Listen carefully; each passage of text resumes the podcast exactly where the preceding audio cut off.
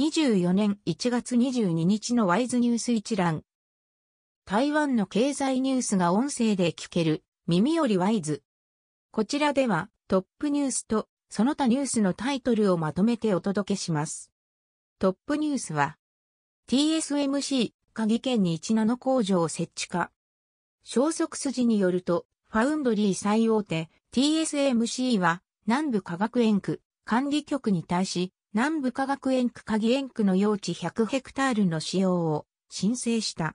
うち40ヘクタールは先進パッケージング、工場、60ヘクタールは1ナノメートル製造プロセス工場に充てるという。業界関係者は投資額は1兆台湾元、約4兆7000億円以上と予想した。22日付経済日報が報じた。その他ニュースのタイトルは、TSMC シンガポールが誘致化。LED 最大手エピスター、竹南工場を売却。ペガトロン共同執行長、今年は AI パソコン元年。フォックスリンク、中国子会社、最長半年の休暇化。中鴻鋼鉄、2月も全面値上げ。リチウム電池材料のアドバンスドリチウムエレクトロケミストリー、インドメーカーに技術移転。23年第2四半期販売町住宅、過去最多9万戸。外国人の22年土地取得面積、日本が初の5位入り。製品生活のショー、炎天、24時間営業を開始。台湾資本の日本ホテル好調、稼働率がコロナ前以上。ポケモン GO、台南市に公式ルート。